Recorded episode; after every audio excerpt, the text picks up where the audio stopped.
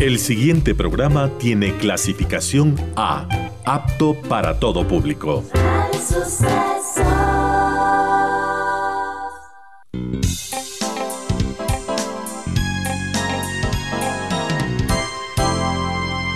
Advertencia. Este programa puede crear dependencia. Dependencia de la buena música, del comentario oportuno, del momento poético de las voces que siempre tienen algo que decir. Aquí se unen la música y la palabra con cierto sentido.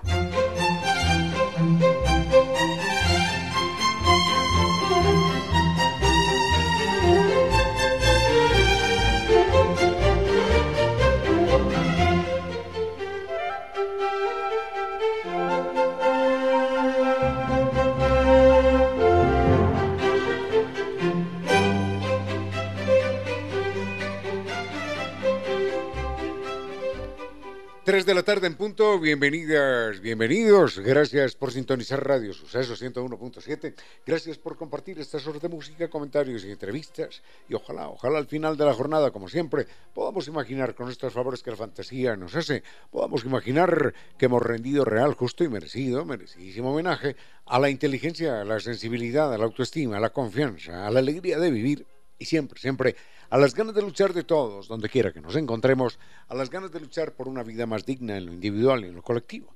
Y en esta tarea de cada tarde, de cada jornada, de manera mm, generosa, inteligente, leal, nos acompañan ustedes con sus correos, contactos y mensajes en estas direcciones de las siguientes redes sociales.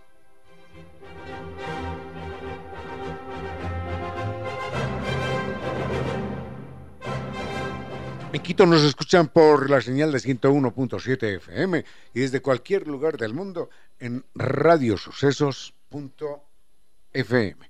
Recuerden además que mm, las redes sociales eh, son sucesos, correo electrónico, sucesos arroba en Twitter arroba radiosucesos en Instagram arroba radiosucesos y en Facebook Radio Sucesos Ecuador.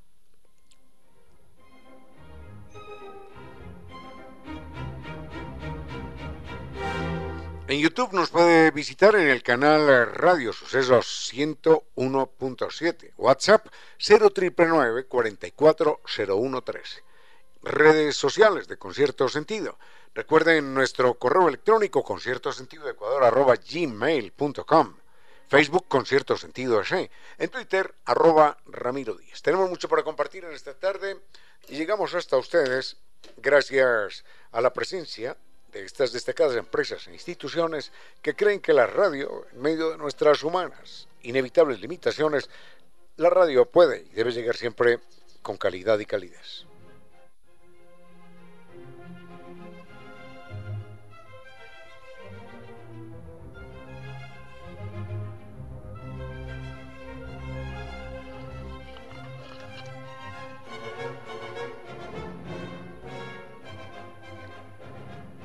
Desayunar con bolones, claro que sí, con cazuelas, allí en Costa Sierra. Este es el, el placerazo que nos debemos. Recuerden que además las mejores recetas de la cocina ecuatoriana eran un ambiente agradabilísimo, con buena música, con excelente servicio, pero si usted prefiere la pizza, también recuerde que allí funciona la pizzería de Costa Sierra con nuestro chef italiano, nuestro queridísimo amigo y hermano Máximo Solito.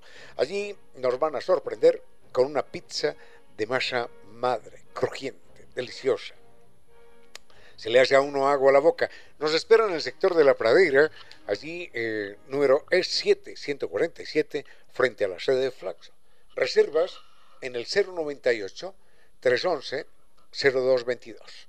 Recuerden, Costa Sierra está abierto de martes a domingo desde las 9 de la mañana.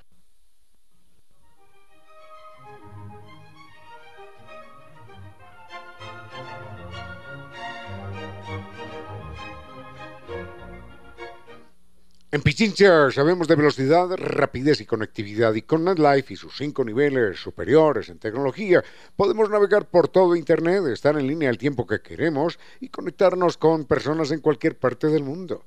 Elige NetLife, recuerden NetLife Internet inteligente para un mundo inteligente. Conozca más en la página www.netlife.es ¿eh? o llame al 39 20.000.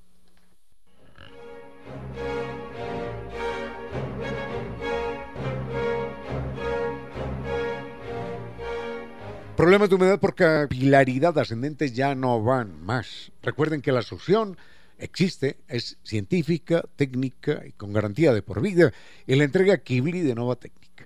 El mail es ecuador.novatecnica.com, la página novatecnica.com y dos teléfonos, 098 2600588 y 098 81 85 798.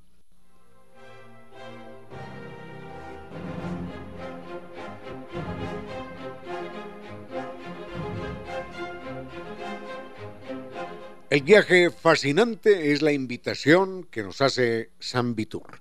En esta ocasión vamos a recorrer Japón y además las joyas del sudeste asiático, Tailandia, Vietnam y Camboya. Es un viaje lleno de contraste junto a los más increíbles templos hintoístas en Tokio y los palacios imperiales en Osaka.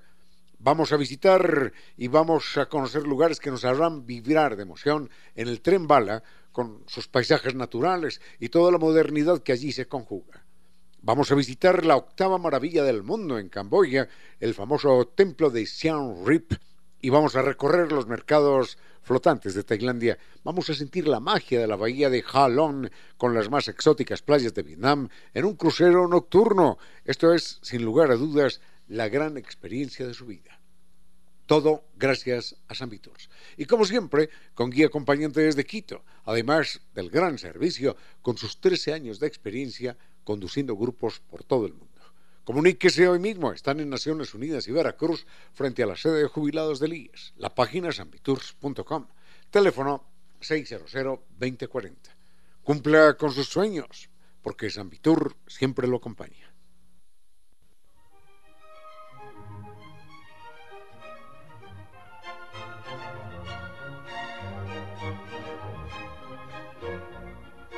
Si enfrenta dolor en las articulaciones o problemas óseos y quiere mejorar la salud de, su piel, la apariencia, de uñas y cabello, recuerde que puede lucir radiante y sentirse saludable por dentro y por fuera. El colágeno hidrolizado de Vitagel le puede ayudar, le va a ayudar. Este es un producto que constituye una fuente natural de colágeno, que es la proteína más abundante y que se encuentra en los tejidos conectivos del cuerpo. Es esencial para la salud, para la vitalidad de huesos, piel y uñas. Además, este colágeno hidrolizado de Vitagel es eh, fácil de digerir, de asimilar, lo que significa rápida absorción. Y esto ofrece resultados también rápidos y efectivos. Así que mejore su calidad de vida y su belleza con el colágeno hidrolizado de Vitagel y mejore su bienestar desde adentro hacia afuera.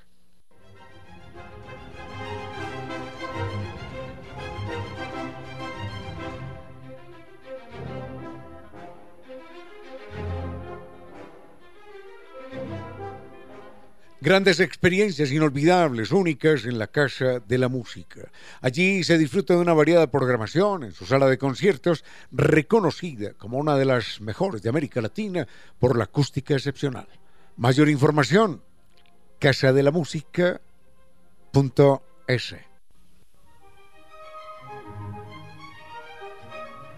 Vayamos con música y volvemos. Con cierto sentido.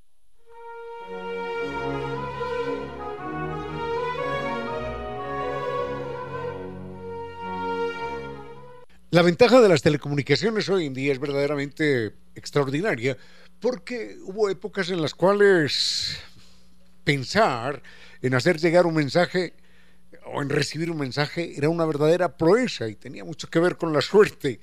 Hay que recordar, por ejemplo, esto es increíble, no se sabe mucho, pero en alguna ocasión pude, pude leerlo de una manera detenida en unos documentos. Simón Bolívar llegó a enviar esto para 1800 y tanto, llegó a enviar guerrilleros colombianos a dos territorios, pero a dos territorios lejanos. Llegó a enviar guerrilleros colombianos a Argelia, allí en el norte de África, frente a las costas españolas. Y llegó a enviar guerrilleros colombianos a la Florida. La propuesta o la, la idea de Simón Bolívar era verdaderamente, verdaderamente atrevida, verdaderamente visionaria, si se quiere, porque era una idea que sobrepasaba las posibilidades de la comunicación de entonces. Enseguida les cuento de esos dos proyectos de Simón Bolívar, guerrilleros colombianos en África, en Argelia, y guerrilleros colombianos en la Florida, en los Estados Unidos. Bueno, digo colombianos, me imagino que había Venezol, lo que hoy llamamos venezolanos, ecuatorianos, peruanos, pero guerrilleros de lo que se llama la Gran Colombia, guerrilleros de Colombia en ese entonces. La Gran Colombia no existía, existía Colombia. Entonces, enseguida comento esos dos, esos dos episodios. Con cierto sentido. La gastronomía es la memoria, es la identidad, es el sentir de un pueblo. Y las grandes, las exquisitas recetas de la cocina ecuatoriana en un ambiente agradable, con buena música y excelente servicio en Costa Sierra. Recuerden, Costa Sierra es eso, la exquisitez de las grandes recetas de la cocina ecuatoriana, de las maravillas de la costa, de las maravillas de la sierra. Los puede visitar, los podemos visitar en la pradera, es 7147 frente a la sede de Flaxo. Están abiertos de martes a domingo, desde las 9 de la mañana. Y el teléfono para sus reservaciones 098 311 0222.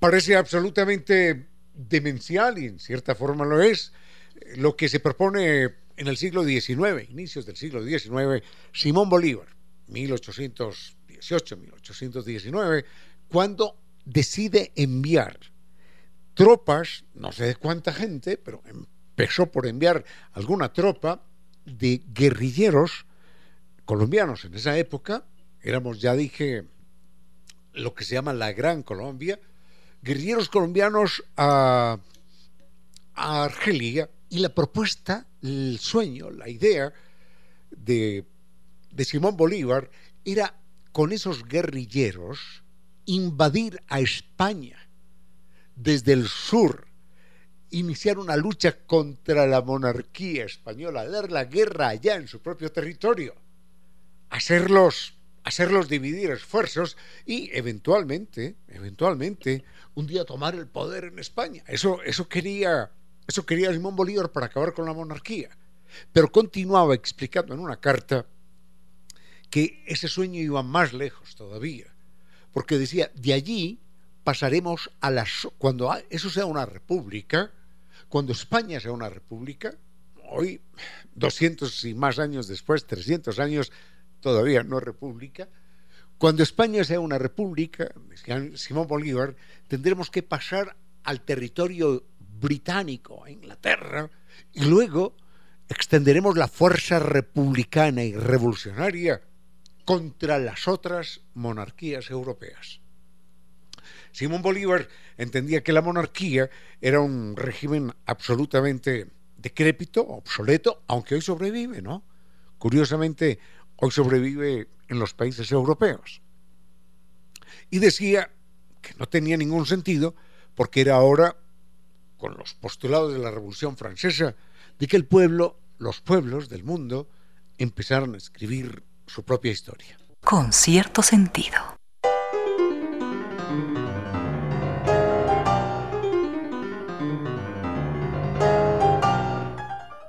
Es altamente curioso que 200, 200 años después, bueno, sí, 200 años después de las guerras de independencia en América Latina, guerras de independencia contra la monarquía como institución política, política y religiosa, ¿no? Esas guerras de independencia hayan triunfado en América, donde no tuvimos las monarquías europeas, sino que éramos simplemente colonias de ellos, y sin embargo, sin embargo, en el continente más avanzado en términos políticos, el mismo continente que vio nacer a la Revolución Francesa, que fue la que nos iluminó a nosotros, ese mismo continente siga conservando monarquías. Hay más de una monarquía en Europa. Y la pregunta es, ¿por qué? ¿Por qué si la monarquía es un régimen político anacrónico, obsoleto, decrépito, que dice que el rey es un representante de Dios en la tierra y que no reconoce los derechos de los pueblos, como lo hizo la Revolución Francesa, ¿por qué la monarquía se mantiene precisamente en el, en el continente que en teoría políticamente está más avanzado? Hay una pequeña teoría al respecto y enseguida la comentamos. Con cierto sentido.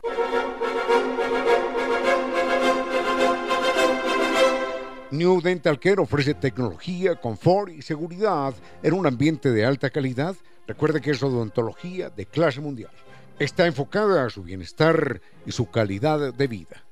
Los puede visitar en la calle Alemania E455 y República, a media cuadra del edificio de las cámaras. Dos teléfonos, 252-8282 y 098-448-9515. Recuerde la página newdental.com S porque New Dental Care es la magia de su sonrisa.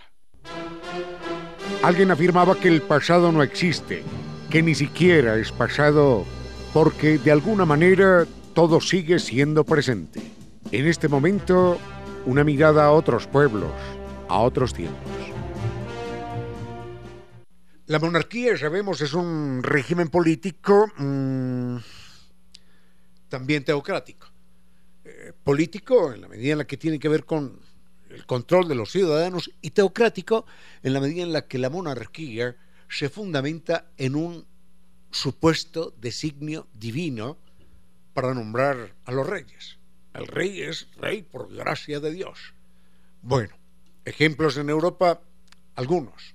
Y la pregunta es por qué un régimen anacrónico que no tiene ningún sentido eh, en los tiempos que corren, ¿por qué un régimen anacrónico se mantiene en un, en un continente que en teoría es el más avanzado en términos políticos? La razón es que precisamente con las guerras de independencia de América, mientras se conservaban las monarquías en Europa, los revolucionarios, los republicanos vocacionales sintieron que esa vida ya era, era insufrible y entonces decidieron abandonar a las monarquías y se vinieron precisamente para el continente revolucionario, para el continente republicano. Entonces, fundamentalmente, en esas naciones quedaron los amantes, los defensores de las monarquías. Eso es lo que explica esa contradicción histórica el continente más avanzado políticamente, mantiene el régimen político más anacrónico, superado, superado cuando se acabó la Edad Media. Pero, pero allá siguen con sus reyes, sus caudillos y sus monarquías. Volvemos con más en un momento. Con cierto sentido.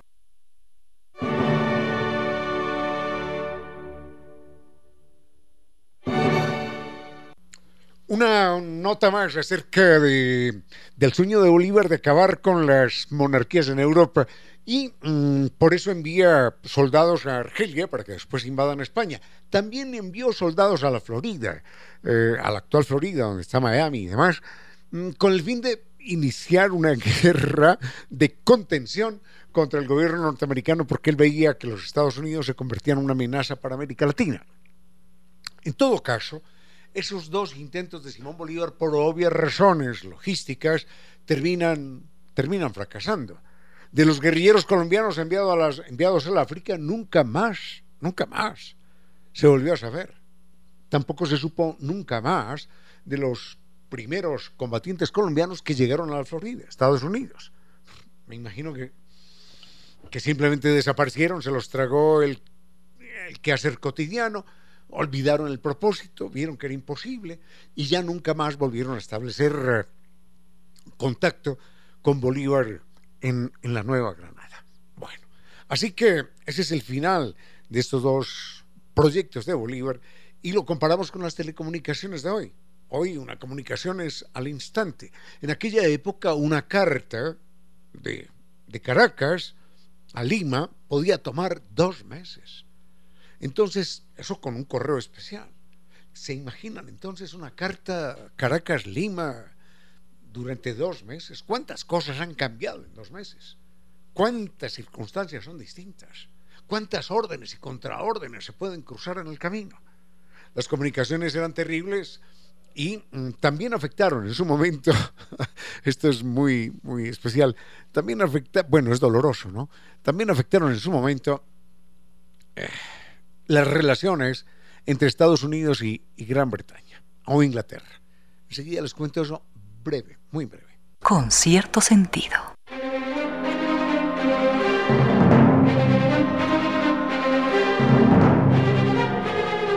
Paredes descascaradas, claro, son un problema. La humedad por capilaridad ascendente es un problema. Y, y no hay solución.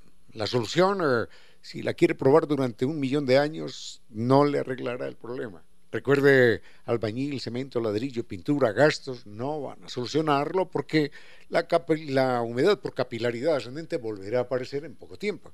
Por eso la solución tiene que ser científica, técnica, con garantía de por vida. Recuerde Kibli de Nova Técnica. El mail es ecuador.novatecnica.com, la página novatecnica.com y dos teléfonos, 098 2600588 y 098 81 85 798.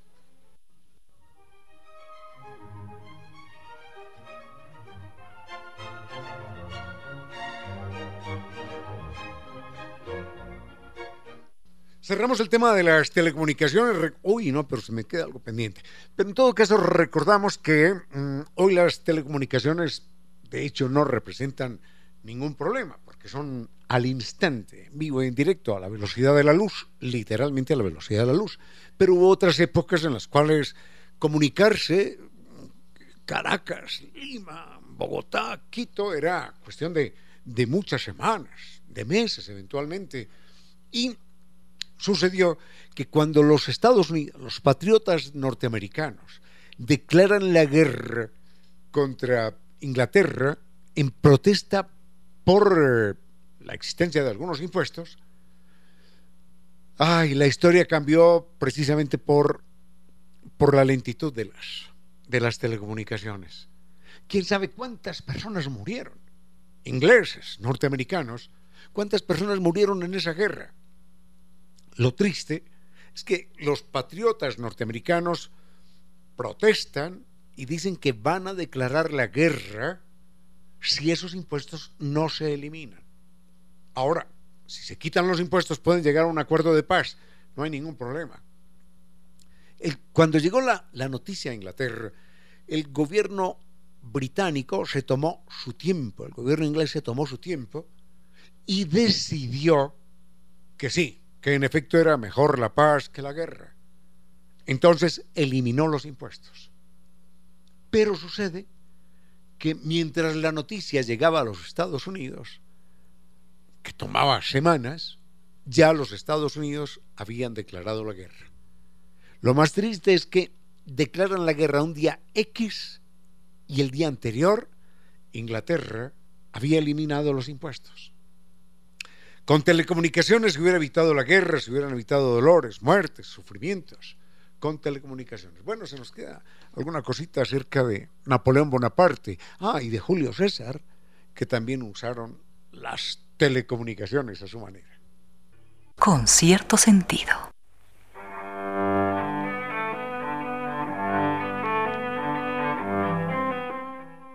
Sí, sí tenemos tiempo por suerte de telecomunicaciones. Recordemos que una de las primeras formas de telecomunicación la tienen los indígenas norteamericanos con las señales de humo. Era verdaderamente ingenioso, aunque muy, muy, muy sometido accidentalidad, a que el otro alcanzara a ver el humo, a que el otro eh, no, no sufriera la distorsión del viento. Imagínense. Eh, además, los códigos eran muy, muy limitados nube grande, nube pequeña, una nube detrás de la otra, una señal de humo detrás de la otra, una señal de humo al mucho rato de la primera, podría significar algo, sí, significaba algo, pero, pero no se podía enviar un mensaje muy complicado. Bueno, en todo caso, lo de las señales a larga distancia las llegaron a utilizar tanto Julio César, el emperador romano, en sus campañas en Egipto, a distancia, a distancia, pero no, no se usaban catalejos, a distancia, mensajes en grandes pancartas, pero codificados, con otros signos que solamente las tropas conocían. Y Napoleón logró lo mismo, pero ya tenía la ventaja de un catalejo, ya tenía la ventaja de una de un, de un lente poderoso y en aquel entonces Napoleón lograba transmitir entre París y Roma, podía transmitir un mensaje en cuatro horas.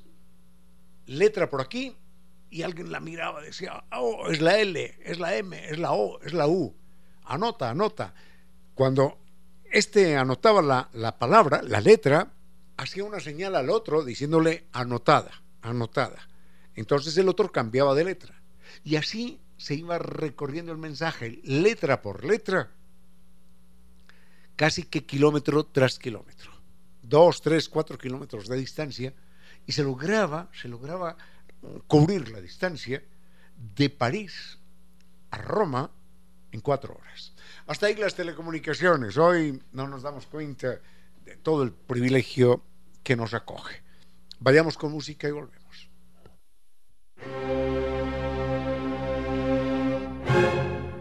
Mire las estadísticas. Conducir bien o conducir mal no es asunto de vida o muerte. Es mucho más que eso. Conducir bien o conducir mal hablan de su inteligencia, de su sentido común, de su cultura, de su dignidad.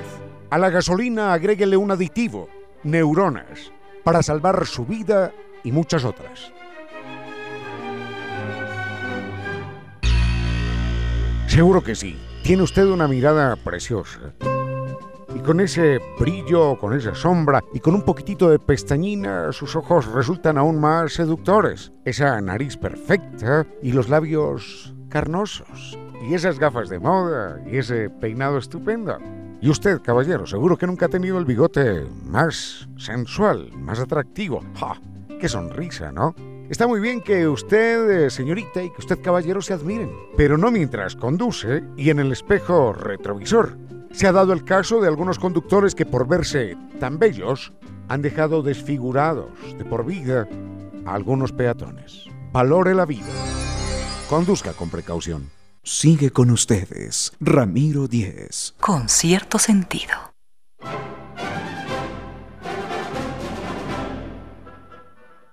De vez en cuando nos piden que invitemos a Albert Einstein y, siempre lo hacemos con inmenso placer, aunque, aunque también con, con, eh, con mucha desconfianza, porque las, eh, los planteamientos, las ideas de Albert Einstein nos siguen pareciendo simplemente incomprensibles. Más allá de que las aceptemos por las evidencias científicas, mm, toda su teoría de la relatividad sigue siendo un profundo misterio para los para los seres humanos eh, comunes y corrientes, que nos hundimos y nos movemos en medio de la mediocridad y no de la genialidad. Así que enseguida, enseguida hablamos de este, de este personaje maravilloso. Con cierto sentido.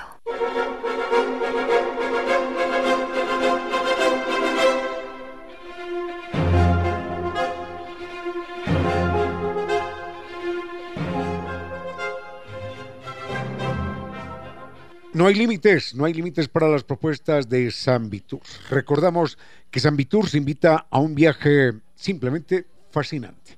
En esta ocasión vamos a recorrer Japón y las joyas del sudeste asiático, Tailandia, Vietnam y Camboya. Este es un viaje lleno de contrastes junto a los más increíbles eh, templos de, de la religión sintoísta, allí en Tokio, los palacios imperiales en Osaka, y van a sentir lo que es la emoción del tren bala, sus paisajes naturales y toda, toda la modernidad que se conjugan en este viaje. Van a visitar la octava maravilla del mundo en Camboya, que es el famoso templo de Siem Reap. Van a descubrir lo que son los mercados flotantes de Tailandia y van a sentir la magia de la bahía de Halong con las más exóticas playas de Vietnam en un crucero nocturno. Sin lugar a dudas, la mejor experiencia de sus vidas los espera en San Vitus. Recuerden, con guía acompañante desde Quito y con el gran servicio San Vitus. Están en Naciones Unidas y Veracruz frente a la sede de jubilados del IES. La, la página sanviturs.com y el teléfono 600-2040. A esta hora nuestros invitados son personajes que por alguna razón o sin razón alguna marcaron la historia. Sobre Albert Einstein es un personaje que despierta tanta admiración, tanto asombro, porque cuando uno se pone a pensar quién es Albert Einstein a los 25 años, uno dirá, pero bueno, a los 25 años puede ser que sea un jovencito, inquieto, con ideas, como muchos a su edad, pero no. Albert Einstein a los 25 años trabajaba ya en una oficina de patentes, como cualquier burócrata aburrido, por allá en el fondo, en un escritorio perdido y oscuro, en Berna, en Suiza. Y en vez de permitir que su vida se hundiera en la mediocridad, en la rutina de un burócrata, él empezó a pensar allí metido, empezó a pensar y empezó a producir. Tenía Albert Einstein 25 años, quizás 26, y en un solo año escribió para una revista que se llamaba Anales de la Física, escribió tres artículos. Eh, dicen los entendidos, dicen los físicos y los científicos, que cualquiera de los tres artículos que Albert Einstein escribió cuando tenía 25 años, cualquiera de los tres artículos, le habría merecido el premio Nobel de Física a los 25 años. Y uno se pregunta, de qué estaba hecho el cerebro de ese hombre y de qué manera estaba, estaba diseñado para lograr semejantes prodigios. A los 25 años, sin tener experiencia en laboratorios, nada, nada. Simplemente trabajaba en un, en un escritorio como burócrata, archivando cuatro papeles y poniéndole el sello a uno y firmando aquí y archivando en el otro lado. Eso era todo lo que hacía. Pero su cerebro fue capaz de producir en un año tres artículos que, dicen los científicos, Cualquiera de ellos merecería hoy el Premio Nobel de Física. Con cierto sentido.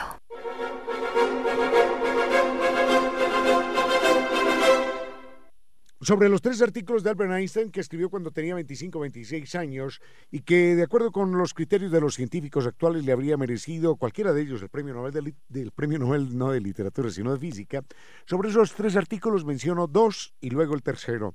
Mm, los dos primeros artículos tenían que ver con, con esto que, que todos hemos observado en la vida. A veces en una habitación eh, más o menos en penumbra, por donde entra un rayo de, de sol, encontramos que mm, hay partículas de polvo moviéndose en la atmósfera, en el, en el aire, y esas partículas de polvo simplemente no nos hacen pensar, son partículas de polvo que están ahí suspendidas en el aire y se están moviendo. Albert Einstein demuestra que esas partículas de polvo que se mueven en, el aire de una habitación, aunque la habitación esté quieta, esas partículas se mueven como consecuencia del golpe de la luz.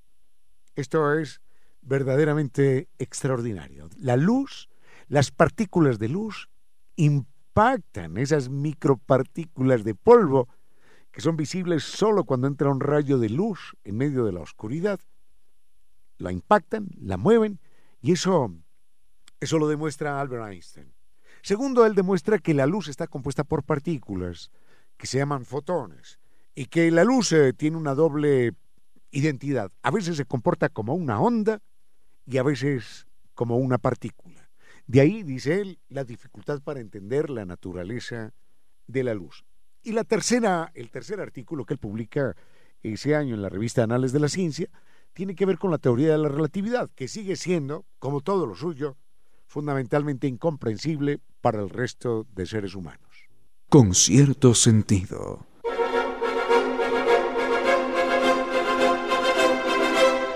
Si desea lucir radiante y sentirse saludable por dentro y por fuera, Vitagel tiene la solución perfecta y es precisamente el colágeno hidrolizado. El colágeno hidrolizado es un suplemento natural que puede ayudar a mejorar la salud de sus huesos, articulaciones, piel, uñas y cabello. El colágeno es eh, la proteína más abundante en el cuerpo y Vitagel es un producto que de forma fácil y conveniente le asegura que está manteniendo la cantidad adecuada de esa importante proteína. Además, recuerde que Vitagel hidrolizado, el colágeno hidrolizado, es fácil de usar y de rápida absorción, lo que significa que puede comenzar a disfrutar de sus beneficios en poco tiempo. Pruebe, pruebe el colágeno hidrolizado de Vitagel hoy y mejore su bienestar desde adentro hacia afuera.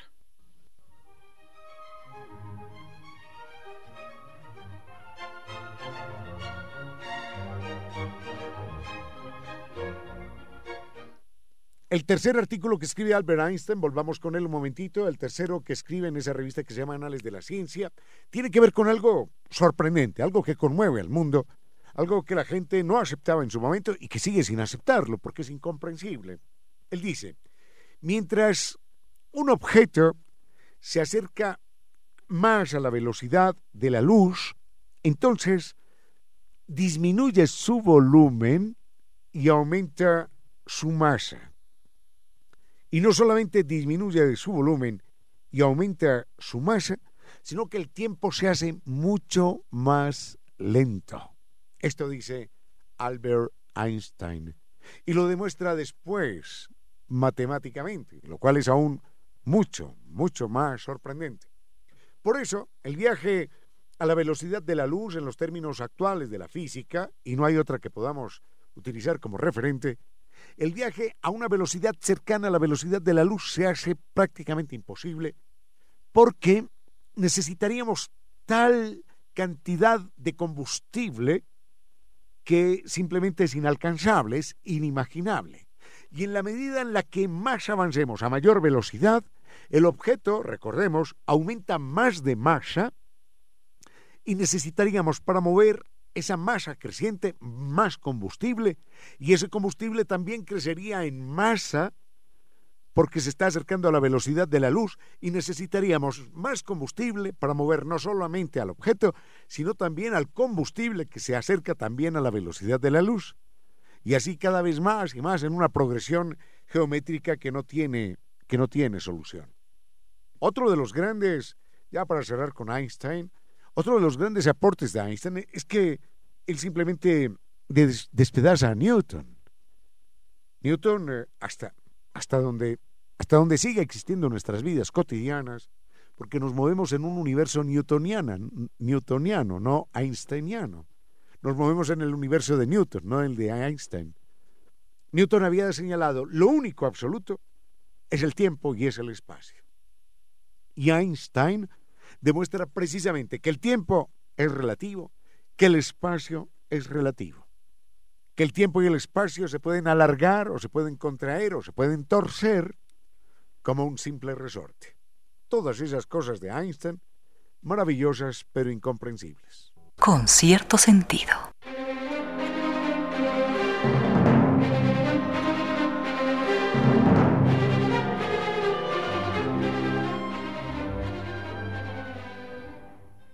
Hace días que no invitamos a Ernesto Che Guevara, al doctor Ernesto, Ernesto Guevara de la Serna. Alguien pregunta sobre la biografía de, Ernesto Guevara de la Serna. Yo he leído alguna, algunas biografías del personaje, pero bastaría recordar que el hombre es hijo de un arquitecto y que es hijo de una mujer que fue mujer extraordinariamente revolucionaria en su tiempo. Eh, por eso pertenezco a una familia, a una familia irreverente y loca pertenezco a una familia mm, que hace parte, decía él, de la burguesía terrateniente vacuna decadente de Argentina. Y es que su familia, tanto por padre como por madre, era una familia eh, aburguesada, aburguesada, con un pasado de terratenientes, pero en general un poquitín venida menos, aunque el Che vivió con toda la comodidad a lo largo de su vida mientras estuvo con su familia. La esposa, la esposa no, la madre, la madre del Che se llamaba Celia de la Serna, tenía un linaje vasco, ella era eh, vasca, de antepasados vascos, y eh, hay que recordar que un antepasado de ella, que es José de la Serna, fue el último virrey español en el Perú. Mientras que por el lado del padre eh, tenía un virrey que fue un virrey eh, en lo que se llamó la Nueva España, que es lo que hoy corresponde a Centroamérica. México, Guatemala, Honduras, Costa Rica. El Che Guevara viene de ese lado, de un virrey español por allá en Centroamérica y del último virrey español en el Perú. Pero tiene entre su familia también a, secuestradores y a norteamericanos. Eh, él tiene alguna sangre irlandesa y uno de sus antepasados irlandeses secuestra a una jovencita en lo que hoy es México o Centroamérica, secuestra a una jovencita y se la lleva con él a vivir a Estados Unidos, a California. Y allí en California tiene familia con ella, se, dedica el hombre a, a la minería y a la ganadería, y allí tiene, tiene hijos con ella. Y eso significa que el Che Guevara tiene también antepasados secuestradores y antepasados norteamericanos. Tiene NN, N presencias, N sangres. Y siempre hay una, un detalle adicional que yo quiero recordar, aunque ya lo he mencionado, y es que no me extrañaría que el Che Guevara fuera familiar lejano, de alguna forma, de, de Simón Bolívar, porque ambos tienen un mismo apellido que es muy extraño, es un apellido muy curioso, la Guevara, Guevara. Recordemos que el apellido Guevara, en términos originales, es el apellido Ladrón de Guevara. Tenemos una calle en Quito que es Ladrón de Guevara. Obviamente la gente que tenía ese apellido, Ladrón de Guevara, decidió quitarse el ladrón, mucha gente, y dijo, no, no, nada de Ladrón de Guevara, yo no tengo la culpa de lo que hubiera hecho mi bisabuelo, eh, mejor me llamo solamente Guevara. El Che tenía, obviamente, Ladrón de Guevara, que lo dejó en Guevara, sus antepasados lo dejaron en Guevara, y quien tenía el Ladrón de Guevara en su árbol genealógico eh, por allá una tatarabuela, era el libertador Simón Bolívar. Un momento para la historia y las noticias del mundo de los animales, nuestros hermanos. Nos equivocamos los seres humanos cuando suponemos que los animales carecen de una conciencia ética. En un experimento realizado con monos en la Universidad de, Yale, le enseñaron a un macho a insertar una ficha en una ranura para obtener comida. Después le permitieron a este macho compartir la misma celda con otra mona de su misma especie. La mona en principio no conocía el uso de las monedas, no sabía cómo insertarlas en la ranura para obtener comida. El mono utilizaba sus propias monedas para obtener eh, comida y entregársela a su compañera de celda. El mono no se beneficiaba absolutamente nada de aquella acción. Lo hacía por simple solidaridad, por estatura ética, aquella que a veces los humanos le negamos a los animales. Los otros animales, nuestros hermanos. Sigue con ustedes, Ramiro Díez. Con cierto sentido. A esta hora nuestros invitados son personajes que por alguna razón, o sin razón alguna, marcaron la historia. Dije que no quería hablar más de, del, del Che Guevara, pero hay dos detalles, un detalle adicional que quiero comentar acerca de su esposa, de su madre, perdón. Doña Celia, doña Celia de la Serna, mm, era una mujer revolucionaria para su tiempo, usaba pelo corto, usaba pantalones, estamos hablando de principios del siglo XX, aquello era inadmisible en una mujer que usara pelo corto, que usara pantalones, que montara a caballo, montaba a caballo como los hombres, ¿no? Con las piernas abiertas, trepada en el caballo, nada de montar de lado, montaba con las piernas abiertas, conducía automóviles, se montaba en bicicleta. Así que era una mujer escandalosa para su tiempo.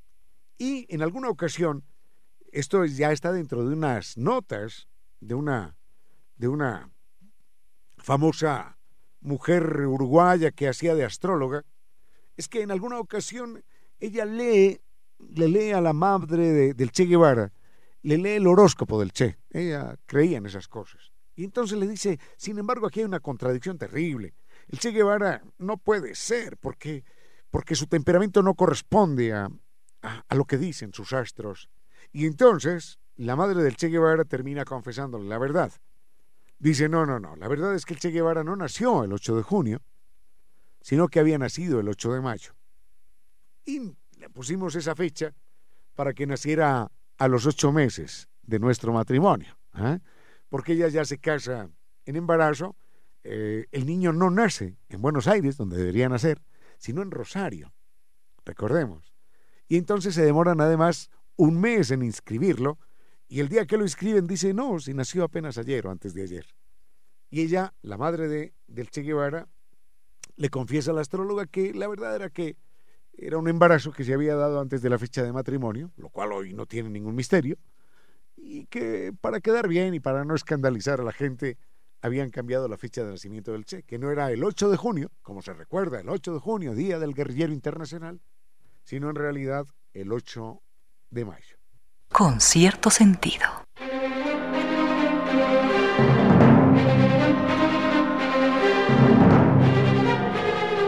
Paredes descascaradas, claro, son un problema. La humedad por capilaridad ascendente es un problema. Y, y no hay solución.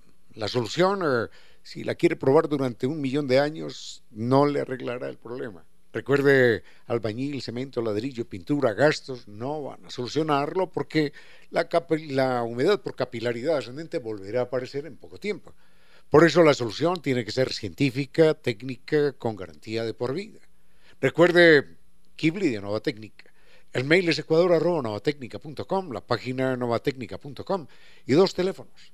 098 2600588 y 098 81 85 798.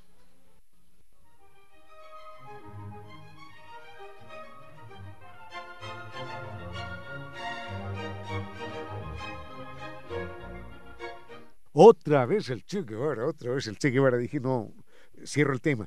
Pero mm, en algunas cartas que él escribe a su padre y a su madre, eh, él les dice, Qué vida tan dura, dice él, ¿no? Dependo más aquí en la Sierra Maestra, en Cuba, dependo más del inhalador que del fusil. Los ataques de asma eran verdaderamente terribles. Dependo más del inhalador que del fusil. Ya en el viaje inaugural del Gran Mar, recuerden aquel barco que, que arranca con 80 para invadir a Cuba, y de esos 80 son barridos por la metralla mm, de Batista y sobreviven 12, Recuerden que en ese viaje Yalche tuvo una, un ataque de asma y como el barco, que llevaba 80 personas, estaba apenas habilitado para llevar a 25, el que se moría era arrojado al mar. Al Che le entra un ataque de asma y, y queda, queda muerto. Lo cogen de manos y pies para tirarlo, lo balancean así un poco para tirarlo al mar, y quizás el balanceo lo revivió y empezó a revivir y el y, alguien dijo, no, no lo tiren al mar, que está vivo. Y se salvó el Che en ese momento. En todo caso, recordemos que los ataques de asma lo, persiguieron toda su vida y justamente por eso lo, lo, descubre la CIA. Recuerden, recuerden que la CIA lo descubre él por la foto del pasaporte. ¿Y por qué lo descubre por la foto del pasaporte? Por los senos, por los senos prefrontales, por esas protuberancias extraordinarias que tenía aquí encima de las cejas. Eso era lo evidente del Che Guevara. Y la CIA descubre que esos senos prefrontales solamente en el mundo los tenía el Che Guevara. Y así él se maquille y él se disfrace, eso no se lo tapó. Y la CIA dice, este que entró a Bolivia es el Che Guevara. Aquí que nada, ningún ciudadano uruguayo, nada, este pasaporte es falso y este tipo es el Che Guevara. Mírele los senos frontales. Y esos senos frontales los tenía él tan desarrollados precisamente por su dificultad para respirar. Estaba siempre, siempre casi con el ceño fruncido, haciendo maracar, intentando coger aire y esos músculos pequeñitos que uno tiene ahí, por ese esfuerzo cotidiano de él de tantas horas, se le desarrollaron de manera notable. Con cierto sentido.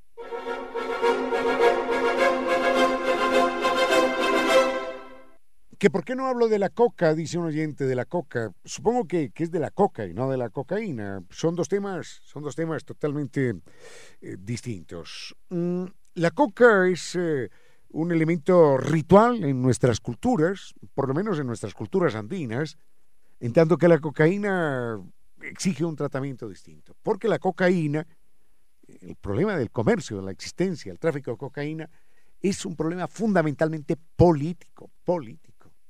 No hay ningún problema allí de salud pública, en absoluto no, sino que es un problema, es un problema político.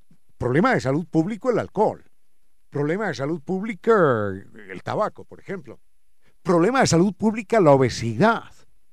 En Estados Unidos, el alcohol mata más o menos a medio millón de personas al año. El tabaco mata el doble, millón y medio de personas. Y yo no sé cuántos millones mata la obesidad. En un país donde, donde el sesenta y tantos por ciento de la población presenta sobrepeso. Yo no sé cuánta gente mata la cocaína, pero tengo entendido que los muertos, los muertos por exceso de cocaína o por uso de cocaína, no pasan de 3.000 al año, ya en una cifra exagerada. 3.000 al año. El alcohol causa medio millón, el tabaco un millón y la obesidad quién sabe cuántos millones. Y contra el alcohol, la obesidad y el tabaco no se hace nada. Todo se hace contra la cocaína.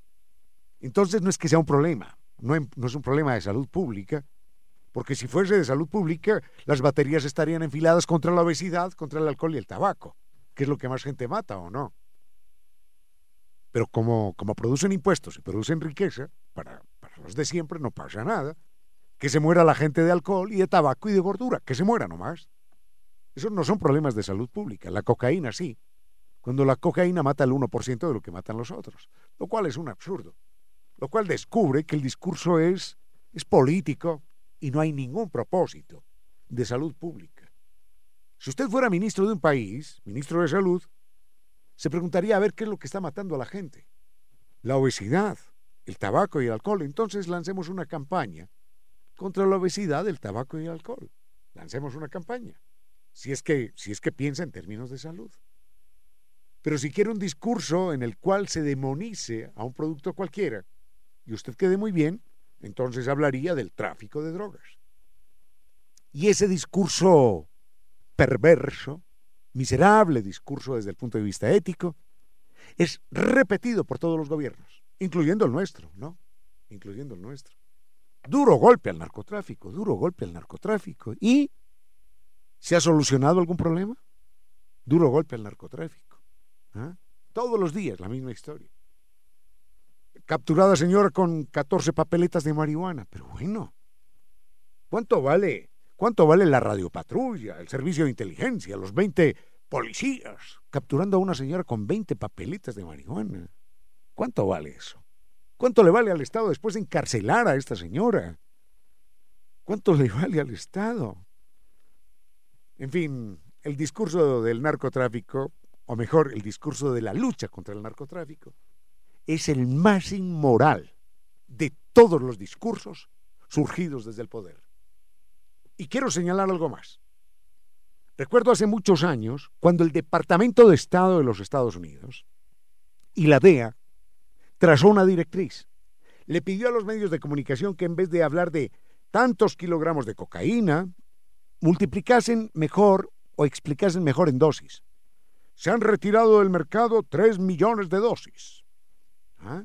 Entonces, porque decían, es más importante hablar de 3 millones que de kilogramos. Y eso que fue directriz desde el gobierno de los Estados Unidos se utiliza en nuestro país. Y yo me pregunto, pero ¿cómo es esto? ¿Cómo es esto que, sigamos, sigamos recibiendo órdenes y aceptando con la cabeza gacha?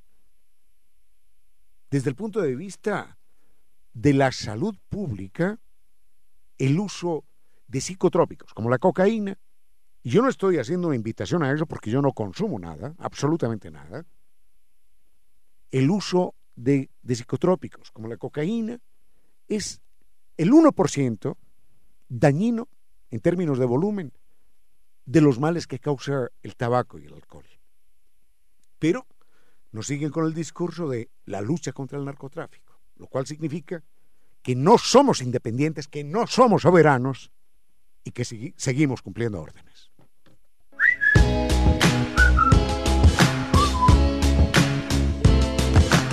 Y ahora, bienvenidos todos a un vuelo de música y palabra.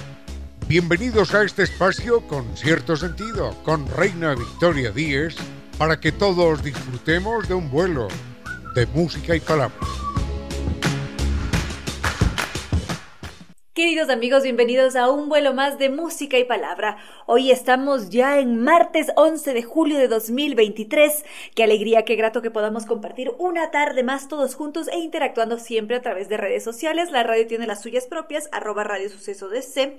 A nosotros nos pueden seguir directamente en Facebook como Concierto Sentido. Twitter, arroba Reina Victoria DZ, Instagram y TikTok, arroba Reina Victoria 10. Siempre es un gusto poder estar en contacto, en una constante interacción con ustedes a través de esas diferentes redes sociales. Y ahora estoy segura de que el doctor Vinicio Soria nos va a entregar una estupenda selección musical. Había empezado a hablar con ustedes justamente a través de redes sociales. Es más, si es que se fijan en cualquiera de nuestras páginas van a encontrar estos micro videos que hablan sobre diferentes temas y en estos días hemos conversado sobre videojuegos. Y quizás algunos lo vean como un mundo apartado, aislado, porque no necesariamente todos juegan. O quizás lo vemos como algo que hacen las nuevas generaciones y que nos parece un tanto tedioso, o no entendemos por qué una persona puede pasar durante cuatro o cinco horas frente a una pantalla intentando pasar un nivel. Habrá diferentes casos, diferentes formas, cada quien tiene sus gustos, pero en todo caso hay mucha claridad en por qué los videojuegos son tan fuertes, en por qué, a pesar de la crítica que tienen sobre la violencia o la cultura o sobre las formas de ocio, tienen ese impacto tan fuerte en la realidad. Y esto es algo que me encantará compartir con ustedes dentro de un momento. Hace un momento conversábamos y por supuesto que los videojuegos pueden resultar un poco desconcertantes para algunos, para otros muy emocionantes. Hay personas que pueden hablar todo el día sobre videojuegos, pasarse horas frente a la pantalla, a otros quizás les parezca un poco tedioso, otros quizás estén en un punto en el que sí es emocionante, pero mm, no tanto. A mí me encanta, por ejemplo, antes jugaba bastante, casi que adicción, después ya pasó, ahora más bien controladita, medidita, puedo estar un rato, luego me canso, tengo que cambiar de actividad, pero sí que me interesa saber sobre ellos, qué está en tendencia, cómo funcionan, ver cómo una persona juega, me parece un universo sumamente interesante. Ahora, Sabemos ya que es toda una novedad, que es todo un boom, eh, boom, boom en el mundo entero, pero esto va mucho más allá, es decir, porque tienen tanta fuerza, es un fenómeno cultural, es quizás el fenómeno cultural más importante de nuestra era, tiene una relevancia importantísima. Y seguramente uno va a decir, pero ¿por qué? ¿A qué se debe? ¿Tiene una buena narrativa el juego? ¿Es artístico? ¿Me deja un mensaje político? ¿Social? ¿Qué hace ese videojuego para que alguien lo disfrute tanto? Y es, es aquí en donde está uno de los detalles importantes de la época que estamos viviendo actualmente. Porque, y esto es algo que no podemos olvidar, vivimos en un mundo que necesita, que está regido por lo digital. El cine es digital, los libros son digitales, la música es digital, todo sucede en esta burbuja digital. Entonces, si es que hay algo que nos haya impactado que esté presente en nuestras vidas y que tenga una gran fuerza y que únicamente puede ser creada en ese formato, son los videojuegos. Los videojuegos son un fenómeno digital y de allí que tengan ese impacto tan tremendo en nuestras vidas. Otras cosas. Está el contenido, está la tecnología y el contenido que está contenido, valga la redundancia, en esa misma tecnología. Y al ser tan amplio, es muy difícil de clasificar, hay como hablar sobre los videojuegos desde diferentes perspectivas, puede ser la economía, la tecnología, el deporte, la cultura, tantas cosas. Y esto hace que sea una industria cada vez más interesante porque hay como abordarla desde diferentes aristas. Hay personas que pueden querer especializarse en la creación musical para un videojuego como les decía hace poco con este juego, que necesitaron al menos de 30 músicos para crear la banda sonora de un juego que tenía que haber salido en 2010, luego hizo un anuncio en 2014, pero nadie pudo jugarlo, luego apenas vio la luz en 2017 y nos damos cuenta del gran trabajo que está detrás. Es decir, son años de trabajo, de producción, de animación, de coloración, de creación de voces, de comandos, tantas cosas que lo convierten en un gigante del entretenimiento tecnológico, en una gran industria laboral también, industrial, y que se está convirtiendo, como ya lo había dicho, en el gran fenómeno de la era, de esta era digital. Me gustaría que escuchemos un tema musical adicional y continuamos. Sigamos con los videojuegos que reciben críticas tanto positivas como negativas. Algunos van a decir, no, es que los videojuegos definitivamente mm, no son tan buenos para nosotros porque pueden desencadenar toda una serie de violencias. Es más, muchas veces los padres tienen preocupación de permitir jugar uno u otro juego a sus hijos por lo que esto pueda generar en la persona. Y, y sí, es decir, se habla mucho sobre la violencia, sobre cómo son los juegos, si es que son de estos tipo shooters en los que hay que matar. Y, y evidentemente esto tiene un impacto en nuestro cerebro. Entonces, em, quien está en la industria nos va a decir, los juegos ahora ya no son tan violentos, la violencia es más bien estética, si bien es cierto, está presente uno que otro elemento, pero va más allá. Y no necesariamente se busca naturalizar la violencia ni fomentarla, sin embargo, está presente. Ahora, es eh, importante tener en consideración que hay que medir, medirse, medir a los hijos en la medida en cuánto tiempo juegan, qué están jugando. Porque si es que hay que, hay, hay que reconocer algo, hay que ser muy sinceros, la adicción existe. Es decir, hay personas, hay individuos, niños, jóvenes, adultos que no pueden despegarse de la pantalla, que no paran de jugar un solo instante. Y cuando eso sucede, estamos ante una problemática. Sin embargo, a pesar de todo lo que ya conocemos, a pesar de todos estos situaciones que algunas serán reales, otros serán más bien estereotipos. Existe una también se empieza a satanizar al videojuego.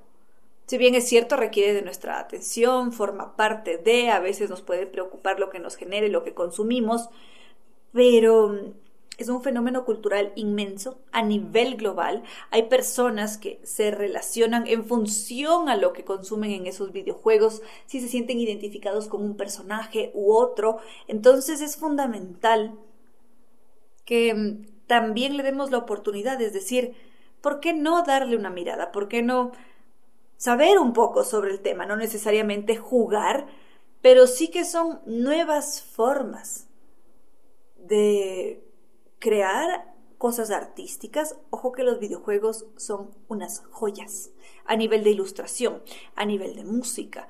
Es una cultura digital. Se habla sobre un salto en las generaciones, es decir, es parte del futuro, de este presente que es también futuro y que se va construyendo a la par. Por eso es tan interesante darle la oportunidad precisamente. Vamos a ir con algo más de música y continuamos. Importante información para este viernes 21 de julio a las 8 de la noche. Vamos a disfrutar de un inolvidable recorrido musical en el Festival Internacional del Acordeón. Será, por supuesto, en la Casa de la Música con la presencia de grandes acordeonistas de diferentes partes del mundo, Austria, Uruguay, Ecuador, por supuesto, Brasil, Colombia, Argentina y Chile. ¿Cuándo? Viernes 21 de julio a las 8 de la noche, el Festival Internacional de Acordeón en la Casa de la Música. Las entradas están disponibles en boletos.casadelamusica.es. Y ahora sí, queridos amigos, hemos llegado al final de este vuelo de música y palabra. Nuestros martes son más cortitos y siempre es un gusto compartir con ustedes, también con el doctor Soria en Controles que nos ha entregado una estupenda selección musical y por supuesto nuestros queridos auspiciantes, Tours que nos invita a hacer este viaje verdaderamente fascinante, a recorrer Japón, las joyas del sudeste asiático, Tailandia, Vietnam, Camboya. Es un viaje de contrastes donde está la modernidad, la naturaleza, la antigüedad, todos estos elementos se conjugan para que nosotros vivamos la experiencia de nuestras vidas. Además, esta experiencia mejora cuando viajamos con Zambi Tours porque lo hacemos con guía acompañante desde Quito y con un gran servicio. Ellos llevan 13 años de experiencia conduciendo a grupos por el mundo entero. Nos podemos comunicar hoy a través del 600-2040 o visitándolos en las Naciones Unidas y Veracruz frente a la sede de jubilados del IES. Su página web www.zambitours.com a cumplir nuestros sueños porque Zambi Tours nos acompaña y la Casa de la Música que nos invita a disfrutar de este Festival del Acordeón. Músicos del mundo entero nos van a acompañar aquí en Quito este viernes 21 de julio a las 8 de la noche. Las entradas están disponibles en boletos.casadelamusica.es y restaurante Costa Sierra que nos invita a desayunar con ellos bolones, tigrillos, cazuelas, solo en Costa Sierra. Además de las mejores recetas de cocina ecuatoriana en un ambiente agradable con buena música, buen servicio y si por allí nos antojamos de una pizza, está la pizzería de Costa Sierra que nos va a sorprender con esa pizza crocante de masa madre. Nos esperan en la pradera E7 y podemos hacer reservas al 098 311 02 22 de martes a sábado de 9.30 de la mañana a 9 de la noche y los domingos de 9.30 de la mañana a 5 de la tarde. NetLife, el Internet inteligente para un mundo inteligente. Para mayor información podemos visitar su página web www.netlife.es o llamando al 3920.000. Nova Técnica, la solución garantizada y de por vida a cualquier problema de la humedad. Ellos son unos verdaderos expertos y si requerimos de un diagnóstico, nos podemos contactar a través de los teléfonos 098 2600588 o 098 81 85 798. Su correo ecuador novatecnica.com y su página web www.novatecnica.com. Y VitaGel si tenemos esa necesidad de mejorar la salud y apariencia de la piel, uñas y cabello, para siempre lucir radiantes y sentirnos saludables por dentro y por fuera, la respuesta es el colágeno hidrolizado de VitaGel que nos va a ayudar. Su producto es una fuente natural de colágeno, la proteína que se encuentra en los tejidos conectivos del cuerpo, y es esencial para la salud y vitalidad de los huesos, la piel y las uñas. Además, su colágeno hidrolizado es fácil de digerir y asimilar, lo que significa que se absorbe rápidamente en el cuerpo para ofrecer resultados más rápidos rápidos y efectivos. Ahora sí, a mejorar la calidad de vida y belleza con el colágeno hidrolizado de VitaGel para mejorar el bienestar desde adentro hacia afuera. Y ya dicho esto, queridos amigos, no me queda más que decirles que no fue más por hoy, que los quiero mucho y que será hasta mañana miércoles que volvamos a volar.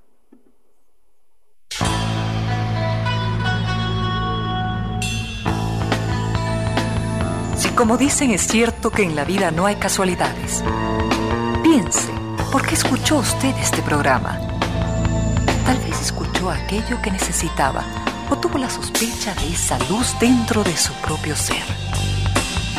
Una gota de agua, un corazón que late, una semilla en su memoria, un remanso en medio de sus prisas, una voz que aliente su esperanza, una pluma para sus alas. Algo de eso hemos querido ser. Aquí en concierto sentido con Ramiro Díez. Y Reina Victoria Díez.